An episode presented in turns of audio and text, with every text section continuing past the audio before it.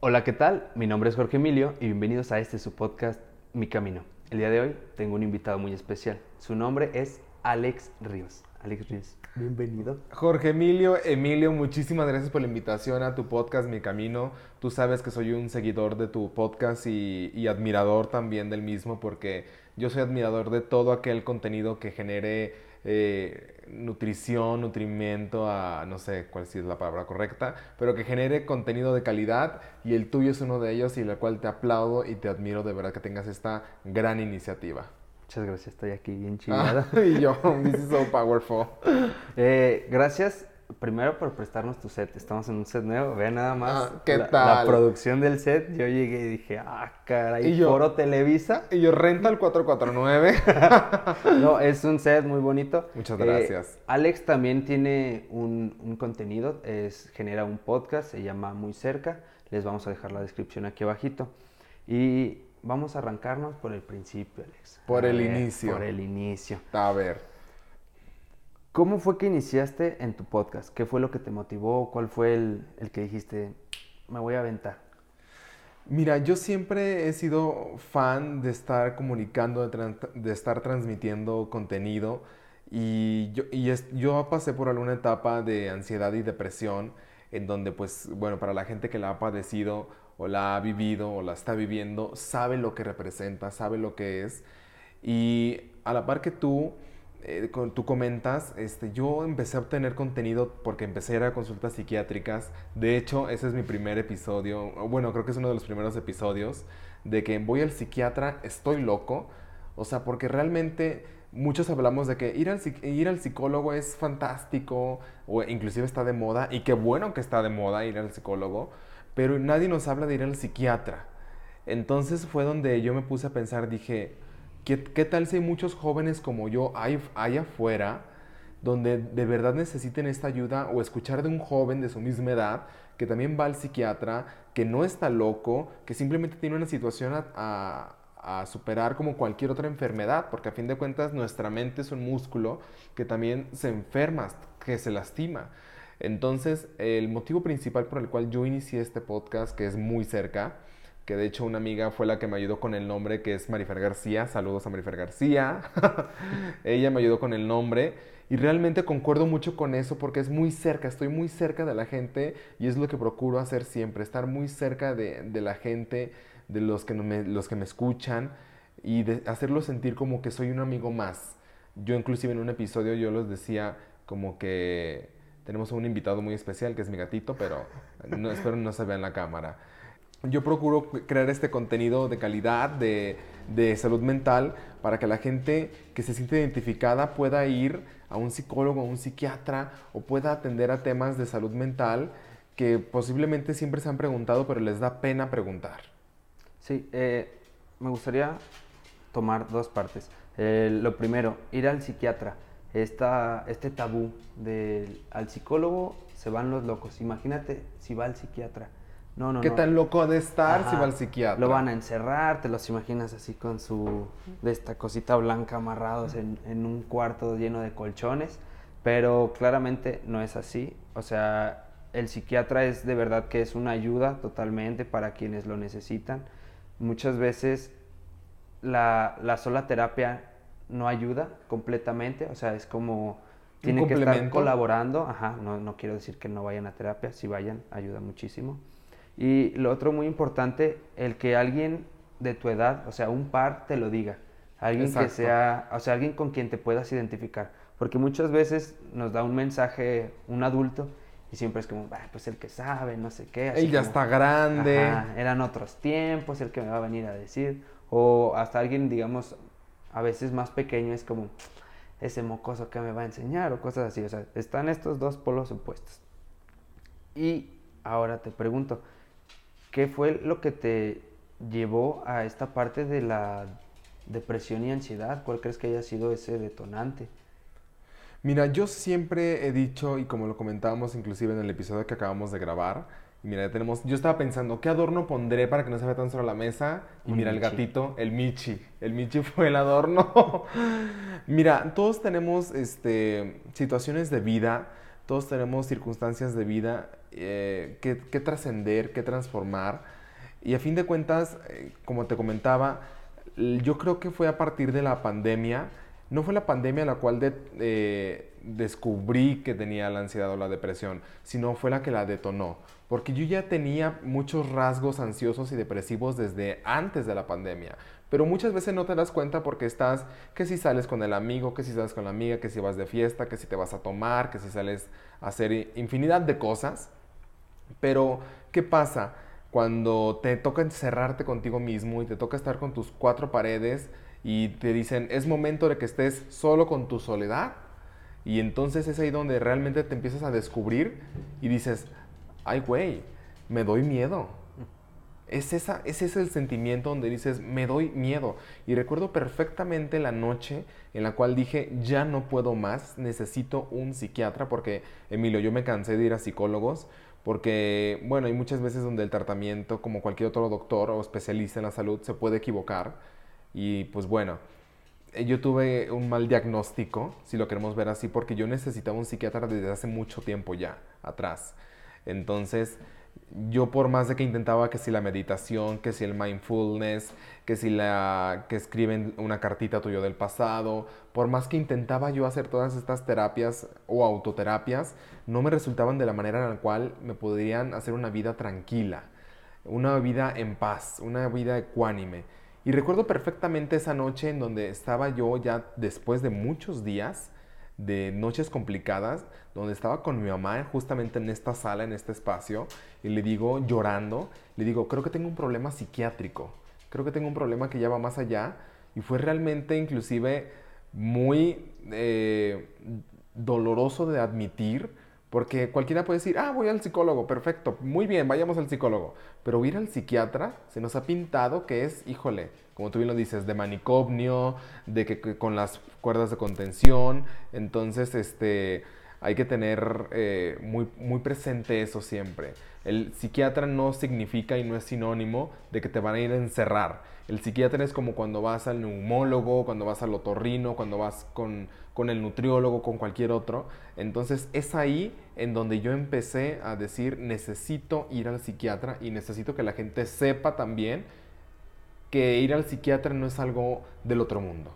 Sí, o sea, es incluso siento que hasta más normal de lo que creemos. O sea, el psiquiatra, o sea, hay mucha gente que lo necesita y no va por este miedo, por, por, todos estos tabús que se está cargando.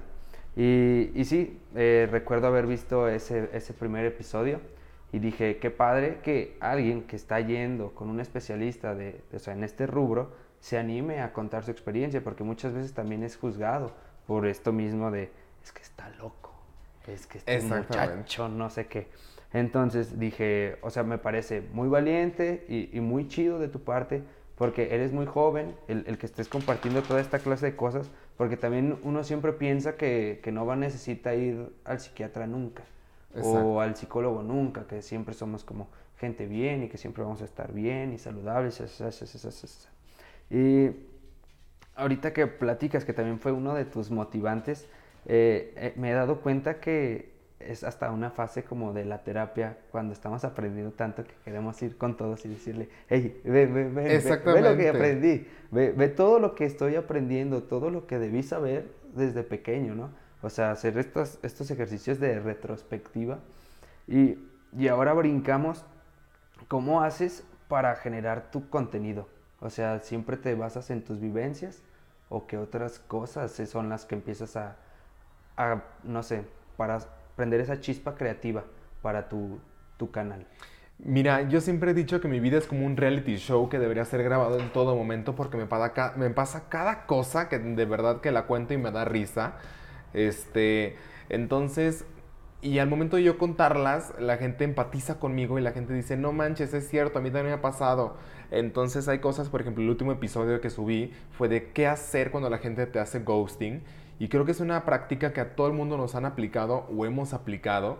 Entonces yo, lo, yo baso mi, mi podcast en base a las vivencias, a las experiencias libres de tabúes, que es como parte de mi eslogan, es libre de tabúes, es parte de los valores que tengo, que se hablan las cosas sin, sin, ningún juicio también, sin ningún juicio, las cosas como son, porque todo el mundo hemos sentido también envidia, que es otro episodio que tengo, o sea, todos pero aquí nadie se anima a decir, eh, sentir envidia está bien, o yo, yo he sentido envidia porque se supone que la envidia nadie la siente porque es una emoción negativa, entre comillas.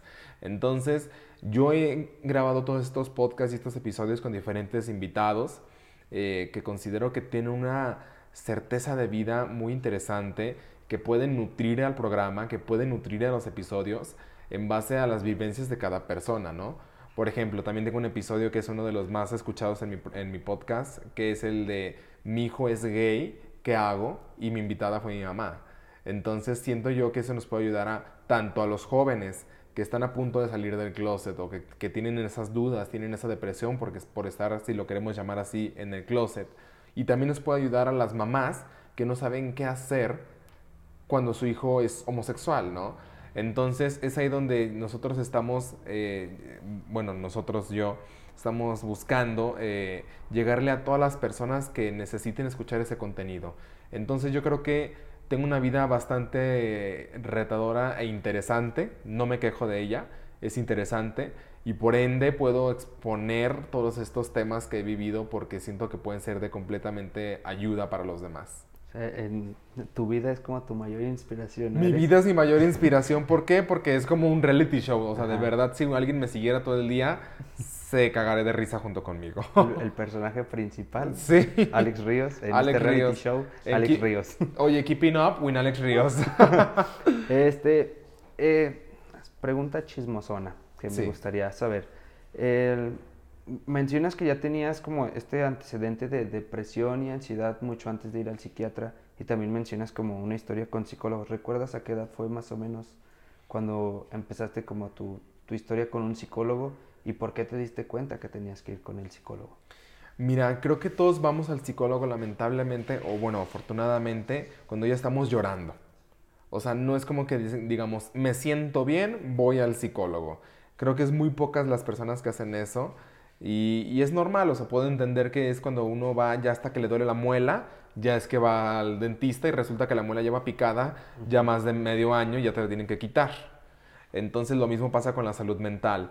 Eh, yo recuerdo que mi primer acercamiento con un psicólogo fue a los 16, 17 años, por temas también de ansiedad, pero no a un nivel todavía psiquiátrico, era un nivel todavía controlable que se podían problemas un poquito más coyunturales, más cotidianos, los problemas que yo creía tener en ese, entonces. Entonces yo creo que mi primer acercamiento fue a los 16, a los 17, a, este mundo tan bonito que es de la psicología.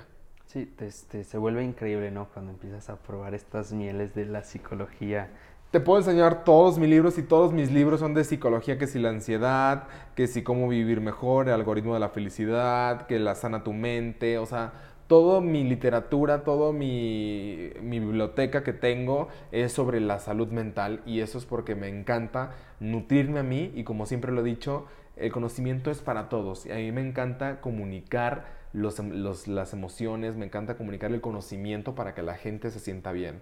O sea, cada vez que leo algo bonito, digo, perfecto, va para mis redes y lo publico o lo comparto con alguien. O sea, a mí me encanta siempre estar compartiendo estos temas de nutrición personal. Sí, el... siento que esta es una moda de las que sí me gusta. El, el hecho de que esté mucha gente apoyándose, o sea, como echándose toda esta parte de, de la psicología y decir, eh, no sé si has visto todos estos posts que hay en Instagram en los que te dice esto es una relación tóxica y te lo explican con dibujitos y te dan términos psicológicos y tú dices, qué padre, me lo resumieron muy bonito. Ya tú sabrás si te quieres adentrar un poco más. También vienen estas partes de amor propio y, o sea, hay, hay, muchos conceptos que te están arrojando psicólogos que te los dan como ya masticaditos y, y dices, qué padre, o sea, toda esta información yo la viví en terapia, o sea, todo esto le podría servir a alguien más todo esto que tú comentas de, del contenido que creas, es, es por eso que, que, acepté venir, porque dije, este, este, contenido es, es, es, muy bueno y, y, quería que tú también compartieras como toda esta historia en las personas que, que lo escuchen de este lado. Eh, no sé si recuerdes alguna frase o, o, algo así que te haya dejado marcado en estas primeras veces que, que fuiste a terapia, porque siempre tenemos como una frase, a mí la frase que siempre recuerdo es, no puedo sanar en, en otros lo que debo de sanar en mí. O sea, ese es como mi mantra que tengo aquí tatuado en la frente. No sé si a ti te hayan dado alguna frase o tú tengas alguna que digas, esta es la frase que me ayuda cada mañana o en los momentos más difíciles.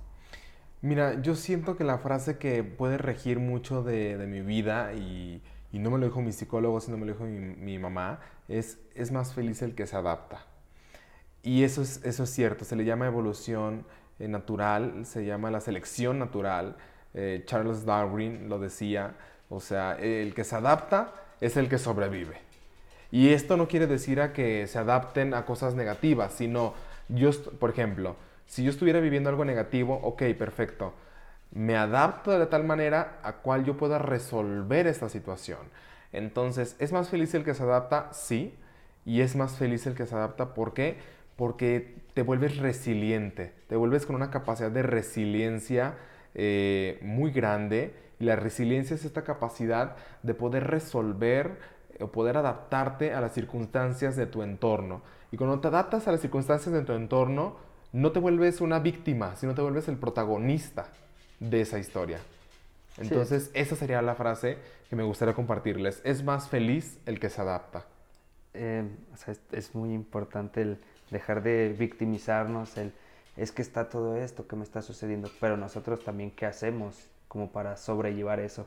Estamos trabajando, estudiando, estamos buscando las herramientas para poder salir adelante o simplemente estamos ahí como acostados. Exactamente, esperando que a ver qué me pasa, no. Y ojo, o sea, esto de la adaptación a lo que nos está pasando no se trata de sentarse a ver, es simplemente aceptar lo que nos está pasando, ok, me estoy sintiendo mal, me estoy sintiendo de la fregada, pero ¿qué estoy haciendo yo para solucionar lo que estoy viviendo en este momento? Entonces, eso es parte de la frase que les comparto y de la resiliencia, que también es algo muy, muy importante que todo el mundo deberíamos de tener. La resiliencia, que es la capacidad de adaptarte a tu entorno y poder resolver todo lo que se te pueda quejar. Eh, me hablabas de esta frase, que es más feliz. El que se adapta. El que se adapta. Eh, y sí, es un tipo de inteligencia, el, bueno, el ser inteligente es el resolver problemas. Sí. Y muchas veces se nos olvida esa parte de la inteligencia, porque creemos que la inteligencia solamente son como salir bien en calificaciones y aprenderse muchas cosas, pero pues eso es memoria y otro tipo de habilidades. Y hay muchos tipos de inteligencia. Pero sí, y también me gustaría como recalcar el, el que no siempre podemos ser felices. Exacto. O sea, somos humanos, y mencionabas algo que de emociones negativas y que en sí no existen como emociones negativas, o sea, tenemos emociones y sentimientos y hay que pues no disfrutar de todas porque no puedes disfrutar estar tristes, es como pues estoy triste, como disfruto sentirme así de esta manera. Pero ¿qué, ¿a qué me puede llevar esta tristeza? ¿Qué puedo aprender? O sea, ¿por qué me siento triste? ¿Qué es lo que me llevó a estar triste? Ok, fue esta situación. ¿Y qué puedo hacer para no volver a llegar a esa situación? Y ahora, eh, me gustaría que nos dijeras, ¿tantos años de psicólogo fuiste continuo o fue como por etapas? Cuando te sentías bien lo dejabas. Mira, al principio todo fue cuando recién empecé y te comentaba que los 16, 17 años, eh, todo, todo era muy continuo, ¿no? Que cada semana, cada dos semanas, cada mes. Pero ya después me fui convirtiendo un poco más adulto, si lo queremos ver así. Y uno se vuelve también muy autoanalítico, se vuelve muy autocrítico y en lo personal a mí me ha funcionado de ser intermitente en las consultas. Yo sé que hay mucha gente que necesita, y, no te estoy diciendo que es una recomendación que te hago, sino es mi punto de vista, como tú me lo preguntaste, a mí que me ha funcionado, a mí Alex Ríos me ha funcionado ser intermitente, porque es como ir, que te hagan el coco wash, de decir, boom, y volver a aplicar todo lo aprendido. Pero obviamente conozco de personas y hay muchos tratamientos que deben de ser continuos y no tienen por qué dejarlos. Entonces yo, Alex Ríos en lo personal, ha sido de, últimamente intermitente mi asistencia a, psicólogos. Y comentas algo muy importante que, que me gustaría hacer hincapié, que es no siempre puedes estar feliz y eso es cierto. O sea, la felicidad inclusive es efímera. Son pinceladas en tu vida, en tu día a día, que no siempre van a estar. O sea, alguien que sea feliz al, todo el día, creo que también debería ir al psiquiatra. O sea, no, eso no es posible. O sea, estar feliz todo el día no es posible. Porque también tenemos circunstancias incómodas que nos pasan día a día. Entonces, este, las emociones incómodas o negativas... mira, vamos a cambiar negativo por incómodo. Las emociones incómodas están para vivirse al igual que las cómodas. Entonces, no queda más que no sentirte feliz por sentir las emociones incómodas, pero sí sentirte aceptarlas. Y es, y es aquí donde entra mi frase. Es más feliz el que se adapta. Igual y decir, ahorita me siento triste, perfecto, muy bien, ¿qué hago para poderme sentir mejor? Sí, un amigo me decía, es que quiero estar feliz. Y le digo, es que hasta estar feliz ya está sobrevalorado, o sea, te dura 90 segundos a lo mucho y ya. O sea, son emociones y neta que duran muy poquito porque pues todo es hormonal, bioquímico y muchas cosas de nuestro cerebro que nos costaría trabajo entender, ciertas lecturas y así. Pero siento que hasta la felicidad ya está un poco sobrevalorada porque también vemos esto mucho en redes sociales. El sé feliz, sé feliz, sé feliz y ve y lucha por tu felicidad y no estés triste. Eh, un comediante tenía una playera que dice, eh, persona triste, no estés triste. Y o sea, muchas veces sí decimos eso, vemos a alguien triste y cuál es la primera que... No estés triste, échale ganas, échale ganas. Y es como, güey, pues no quiero estar triste, o sea, no es como que yo haya buscado el sentirme de esta manera, simplemente no puedo sentirme mejor porque tengo muchas cosas o mil, mil cosas que nos pueden estar sucediendo y no vamos a poder entender a la otra persona a menos de que esa persona no las quiera compartir o tenga como hasta esa confianza, porque muchas veces no le tenemos la confianza a todas las personas. Eh, me dices que es intermitente, ¿qué tipo de terapia es? No, no sé si sepas. Mira, es cognitivo-conductual, este, o sea, es más de que tu entorno, cómo tienes que cambiar tú en base a tu entorno, entonces... Eh, he tomado muchas esas, esas terapias, pero a título personal he tomado mucho lo que es la metafísica todo lo que tiene que ver con las energías, todo, tiene, todo lo que tiene que ver con esta um, cuestión de eh, autoempoderamiento. De hecho, tengo un libro eh, muy interesante que se llama Yo Soy Dios y es un libro que de verdad se los recomiendo a todo, a todo el mundo porque sea la religión que tú creas, Dios lo tenemos entendido como alguien, un ser eh, omnipotente, o sea, un ser más allá de todo nuestro entendimiento y poder.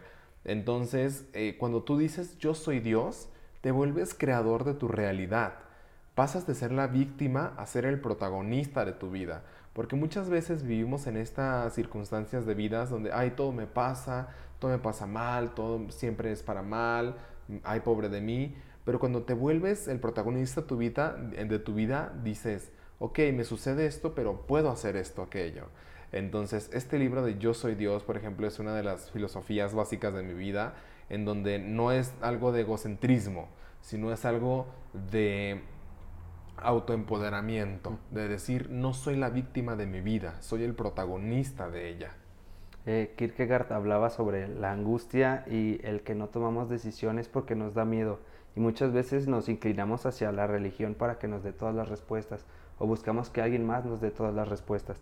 Por eso se ve mucho, mm, no sé, todos estos cursos como de autoayuda que muchas veces son charlatanes, en, los que estamos buscando a alguien que nos dé las respuestas porque no nos gusta hacernos cargo de nosotros, o sea, no nos gusta tomar ese autoempoderamiento, ese tomar la decisión, porque siempre le tenemos, tenemos una angustia al, al miedo al tomar decisiones, al que si algo sale mal va a ser mi responsabilidad y no nos gusta hacernos responsables de eso. Entonces ese es como el temor del que nos hablaba, que en Spider-Man es un salto de fe. O sea, este nos, nos platicaba que era un puente colgante, el puente colgante de la angustia, en el cual tengo que ir de un punto al otro, pero para no hacerlo, prefiero que alguien más me dé las respuestas y no tomar yo la decisión. Y eso me parece bastante peligroso porque qué vida estamos viviendo de esa manera. Si estoy esperando que alguien más me esté dando las respuestas a todo, ¿qué es lo que estoy haciendo? Entonces, me, me gustaría resaltar esta parte del empoderarnos sobre nuestras vidas y tomar decisiones. Un amigo un día me hablaba sobre un pasaje de la Biblia en el que dice que Dios, su nombre es yo soy. O sea, me pareció ahorita interesante esta parte de que, o sea, yo soy mi nombre es yo soy. Y ese es el nombre de Dios. O sea, sí lo busqué y todo porque dije, ay, ¿eso qué? Ya lo busqué. Y sí venía, o sea, mi nombre es yo soy. Y cada vez que tú repites el yo soy, o sea, te sientes como, no sé, o sea, esta parte del empoderamiento, que sientes un control sobre tu vida, el yo soy el que toma las decisiones, yo soy el que hago esto, yo soy el que, el que es el, como dices, o sea, el personaje principal de esta obra llamada vida, yo soy el que toma la decisión, yo soy el que se va por la izquierda o por la derecha, o el que simplemente decide no ir. Porque también este, esta parte de establecer límites cuando algo no nos gusta, no tengo por qué tomar una decisión. No quiero ir y ya. Que también es parte del empoderamiento, el saber decir no. Que Exactamente. También cuesta muchas veces. Y eso que tú dices yo soy es, híjole, una también parte esencial de la metafísica. Para, para quien, la, quien no la ha leído tiene que leerlo y para quien lo lee me va a entender perfectamente. Yo soy son dos palabras muy poderosas. Por ejemplo, y hay que saberlos utilizar de una manera muy sabia, porque muchas veces decimos, ay, yo soy un perdedor, yo soy fea, yo soy feo, entonces yo soy es creación. Entonces, si tú estás diciendo yo soy algo negativo, entonces va a ser algo negativo lo que vas a estar creando. Entonces, el yo soy, emplearlo de manera positiva y a tu favor, híjole, tienes el medio camino ganado. Y también algo muy importante que leí alguna vez en un libro de conversaciones con Dios, que no por hacer este podcast, este, este episodio de índole religioso, pero recordemos que, que puede ser cualquier Dios, eh, Buda, lo que tú creas. O, eh, tú. O, tú, mismo, O tú mismo o el universo, si lo quieres ver así. Decía, hay que cambiar el tengo que por el puedo hacerlo. Tengo que ir al trabajo. Es puedo ir al trabajo. Tengo que caminar puedo caminar. O sea, lo decimos las cosas como si realmente fueran una pesadilla, como si fueran una tarea que no queremos tener, este, y debemos cambiarlo por puedo hacerlo. Yo puedo caminar, yo puedo ir a mi trabajo, yo puedo resolver.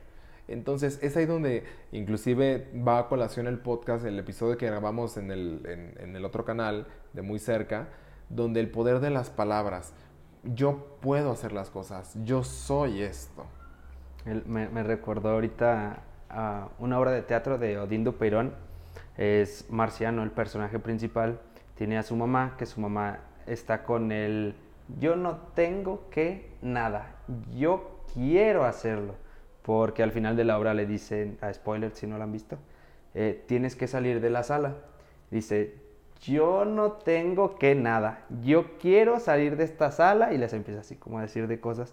Y sí, o sea, es, muy importante el cómo nos hablamos, esto lo hablamos en, en, su podcast, vayan a verlo, ya no voy a decir más. No, sí. O sea, es, es importantísimo el, el, hablarnos de la manera adecuada. Sí.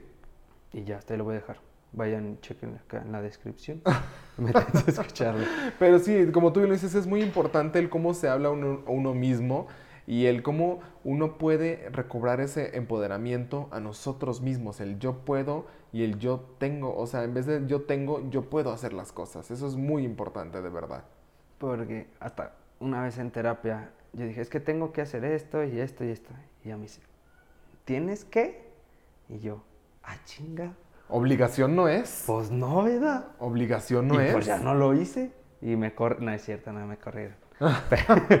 Pero sí, o sea, el cambiar una simple palabra vuelve diferente toda la oración y vuelve diferente tu vida. Sí.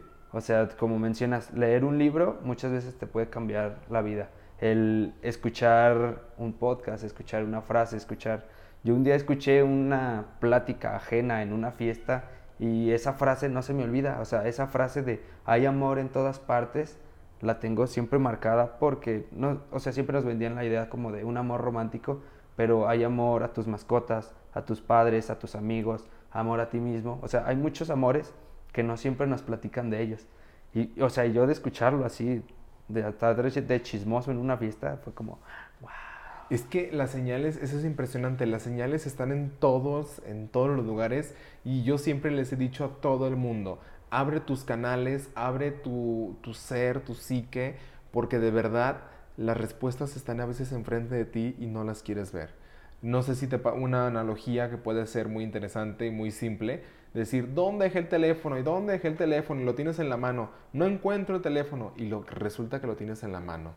Entonces así pasa con, nuestras, con nuestra vida, que a veces nos preguntamos mil y una veces, ¿dónde está la respuesta? Y la respuesta siempre está en ti. ¿Qué crees? Siempre estuvo ahí. Sí, o sea, retomando toda esta parte de la felicidad, hay una frase que dice, el pasto siempre va a estar más verde en el jardín de un lado. O sea, siempre vamos a estar viendo a las demás personas y diciendo, ah, es que él tiene esto, es que él tiene aquello. Y nunca volteamos a ver cómo estamos nosotros, nunca volteamos a ver nuestro jardín. O sea, si él tiene algo que tengo yo, yo tengo esto y yo puedo hacer todo esto y tengo esta capacidad. Pero muchas veces preferimos estar nada más viendo el, el que no tengo. Exactamente. Y, no vemos el, en realidad el qué es lo que tenemos.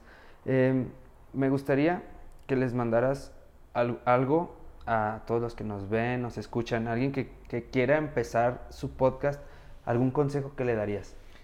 Mi consejo, y, como, y de hecho se lo acabo de decir a una amiga, a, Goretti Torres, a la cual admiro y aprecio mucho, como le dije, me dijo Alex, quiero comenzar mi podcast y le dije, ahí te va el link del micrófono, cómpralo y comienza a hablar.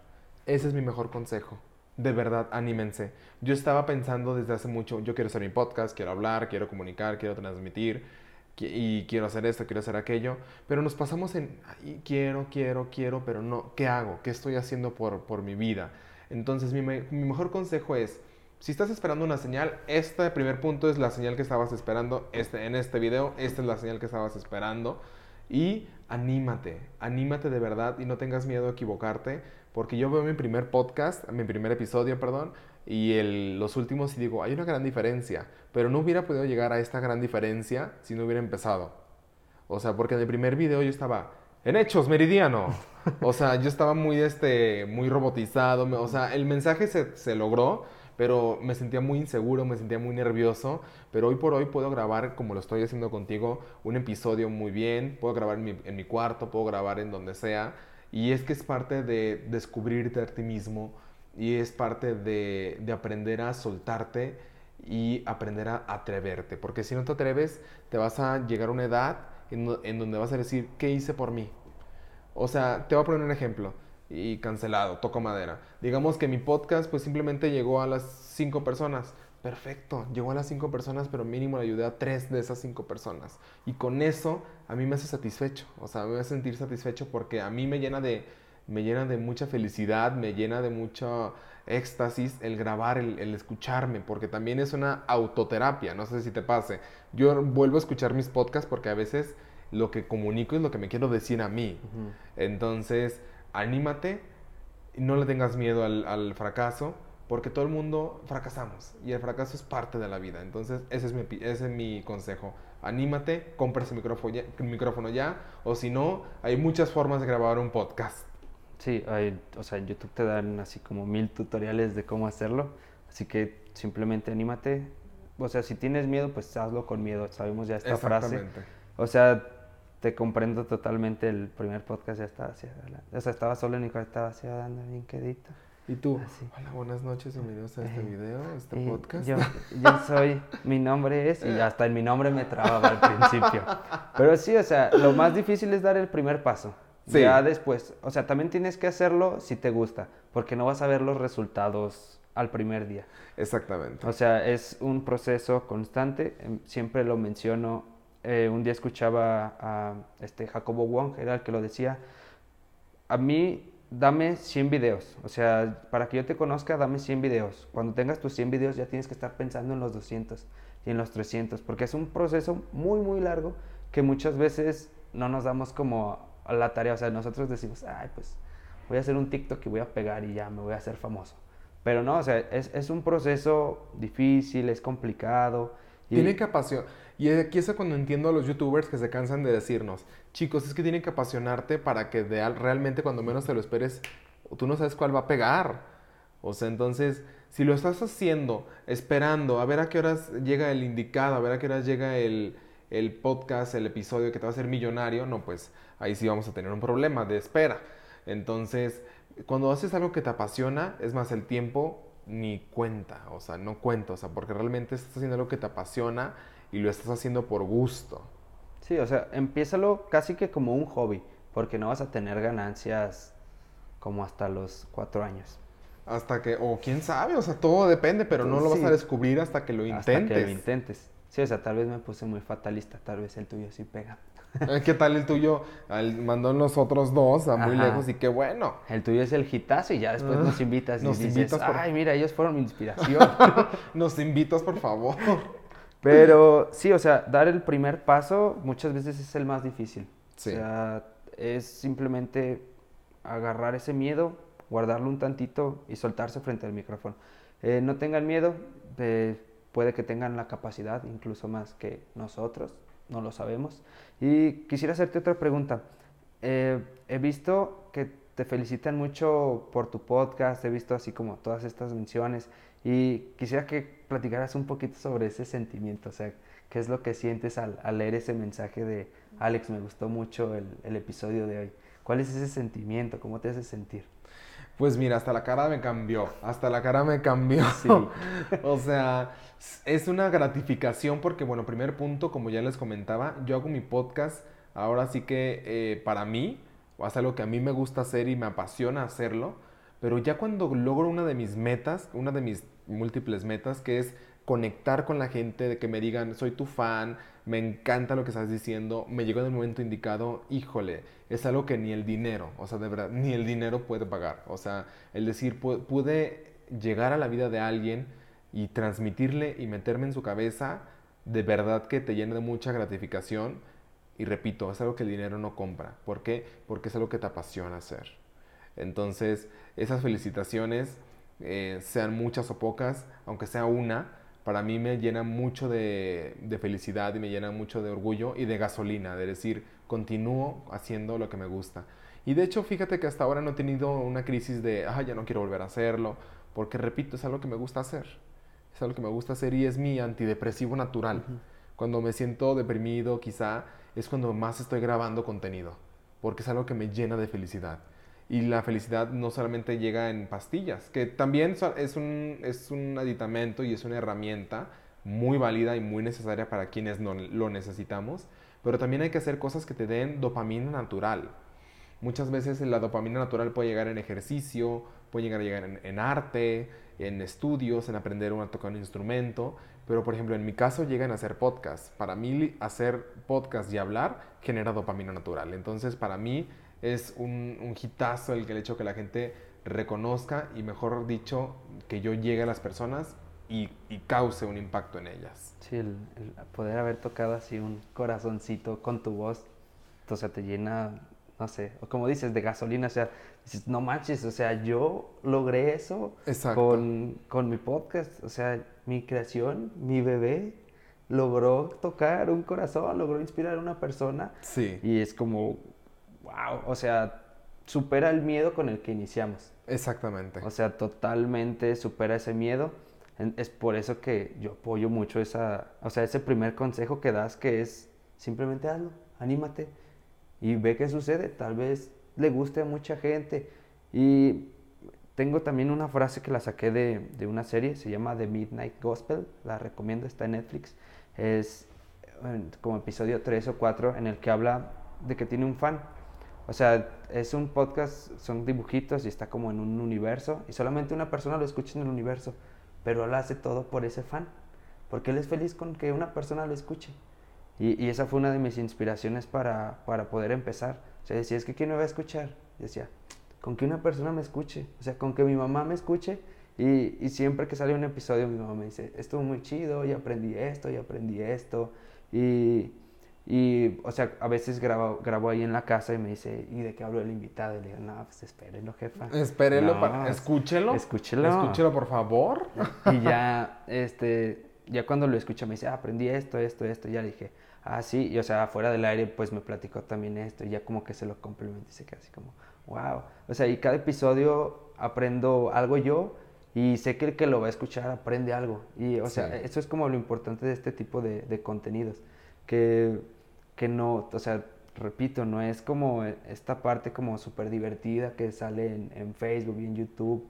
Es un contenido en el que hay que estar como poniendo atención o estar Ser como constantes. un, un poquito dedicados ahí a, a esto, que es un, un consejo que yo les daría, el, el ser constantes, ser dedicados a, a crear contenido.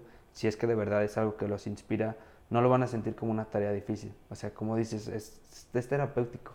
Es terapéutico. O sea, completamente. estar hablando y compartiendo tu, tu historia, todo lo que sabes, o sea, se vuelve terapéutico y uno acaba de grabar y termina bien feliz, o sea, uno acaba así hasta liberado. Es, es un, terminas cansado, pero dices cansado de, que, de algo que me gustó hacer. O sea, porque hablar no es cualquier cosa. O sea, hablar no es como de que, ay, se acabó y no. O sea, hablar, pensar y decir, maquilar tus ideas no es algo tan fácil y que diga cualquiera lo puede hacer. No. O sea, entonces sí es un cansancio, pero es un cansancio gratificante. ¿Tienes, o sea, haces como tus storyboard antes de iniciar una grabación o cómo va saliendo? Como vaya saliendo. O sea, digamos, o estás un lunes y en la mañana te inspira un tema, lo apuntas o simplemente lo traes en tu cabeza todo el día. Lo traigo en mi cabeza todo el día y, o por ejemplo me pasa algo, por ejemplo me, empezó, me pasó recientemente que me empezaron a hacer ghosting y dije, ok, seguramente, ¿cómo puedo transformar este dolor quizá a algo que me funcione? Hago mi episodio, hago mi terapia. O sea, en vez de ir a contárselo a un psicólogo, en mi experiencia personal, repito, en vez de ir con un psicólogo, para mí mejor terapia es decírselo al mundo y escuchármelo. Porque no me estoy diciendo ni me estoy autodenominando el todo porque no estoy ni cerca de serlo, pero he aprendido varias cosas a lo largo de la vida porque me he informado, he leído, he escuchado, he visto muchas cosas. Entonces, yo soy partidario de la improvisación, pero de la improvisación con, una, con un talento, porque no cualquiera puede improvisar. Es no cualquiera puede improvisar y es un talento también el, el hacerlo. Entonces, no hago storyboards, simplemente a todos mis invitados les digo, vamos a hablar de este tema y boom, vámonos sobre esto. Y ni modo. Y ya te tocó ser partícipe, ya Y te la tocó- que soporte. Y la que soporte, es correcto. Eh, sí, esta, o sea, toda esta parte de, de la inspiración y después el, el sacarlo, por ejemplo, era algo que te dolía y decidiste sacarlo como con el micrófono, pero, o sea, como dices, en tu experiencia, porque ya llevaste un proceso psicológico en el cual ya tienes muchas herramientas. O Exacto. sea, ya tienes muchas herramientas de dónde saber el, el cómo resolver tus problemas. Alguien que no haya ido a terapia, pues tal vez no tenga las herramientas y un micrófono no sea la mejor opción. O sea, bien lo dijiste. O sea, nosotros no tenemos la verdad absoluta.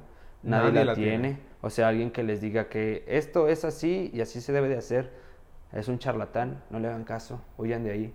Cada, Huyan de ahí. Cada caso es especial, cada caso es único, o sea, cada quien debe de ser atendido así como personalmente, con su propia historia, con su propio camino. Con su propio caso. Sí, sí, sí. O sea, si alguien llega y les vende una verdad absoluta, es mentira, así que ya, eso demándenlo si quieren.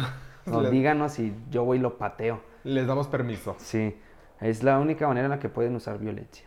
Eh, y ya, por último, para darle fin, fin a todo esto, nos diste un consejo para los podcasteros, nos dijiste cómo es que creas tu contenido. Ahora me gustaría saber ¿a- cuál sería la principal inspiración en ti. O simplemente el vivir tu vida es tu principal inspiración o hay algo más que te motiva. Esos días en los que dices, tal vez hoy no quiero grabar. O sea, no te ha tocado estar un día como muy achicopalado que digas, tal vez hoy no grabe. Es claro que tengo episodios que nunca salieron y quizá nunca salgan a la luz porque ya están borrados. Porque dije, no, pues no, simplemente como que me desahogué, hablé, me escuché y dije, no, esto como que no va para la gente, a borrar, delete. Este, mi mayor inspiración, Emilio, y aquí, a todos que nos están escuchando o viendo, yo creo que es, no, yo creo no, es buscar mi paz interior. Esa es mi mayor meta.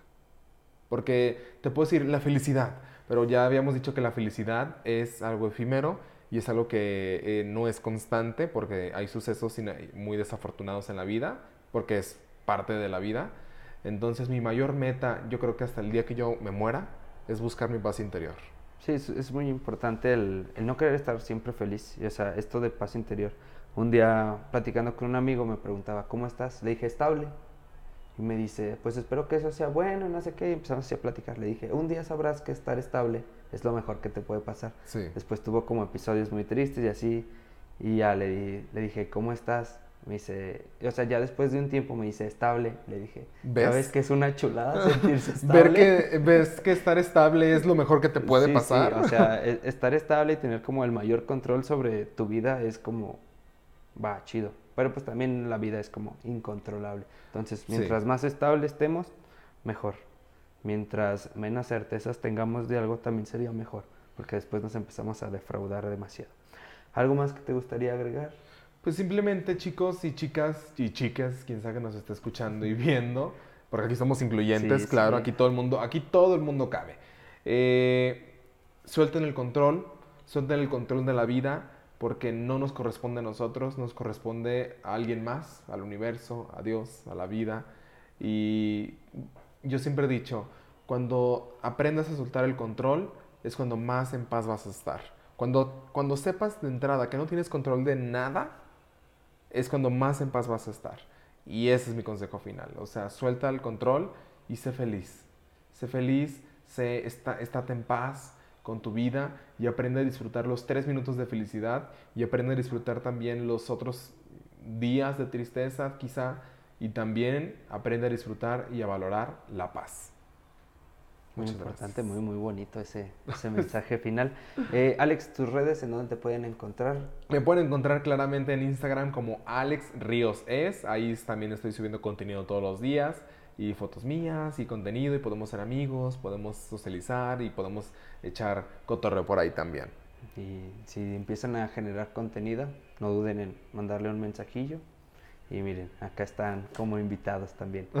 Eh, tu podcast, ¿cómo lo podemos encontrar? Claro que sí, nos me lo pueden encontrar en Spotify y en cualquier plataforma como Muy Cerca. Es un loguito rosa con azul marino, se llama Muy Cerca. De, to- de todas formas, si lo pones aquí abajito, pues aquí abajito le pueden dar clic y lo van a encontrar. Muy Cerca con Alex Ríos. Un podcast libre. Muy bien, ahí tenemos todas sus redes sociales. Vayan, síganlo, esperen el episodio, no sé cuál vaya a salir primero. Así que si están viendo este, es probable que ya esté también el de él. Vayan, escúchenlo, disfruten. Tuvimos una plática muy amena, muy bonita. Así que dense la oportunidad de, de escuchar estas tremendas voces de la ciudad de Aguascalientes.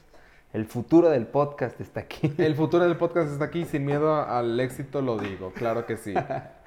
Mi nombre es Jorge Emilio Alex Ríos. y esto fue Mi Camino.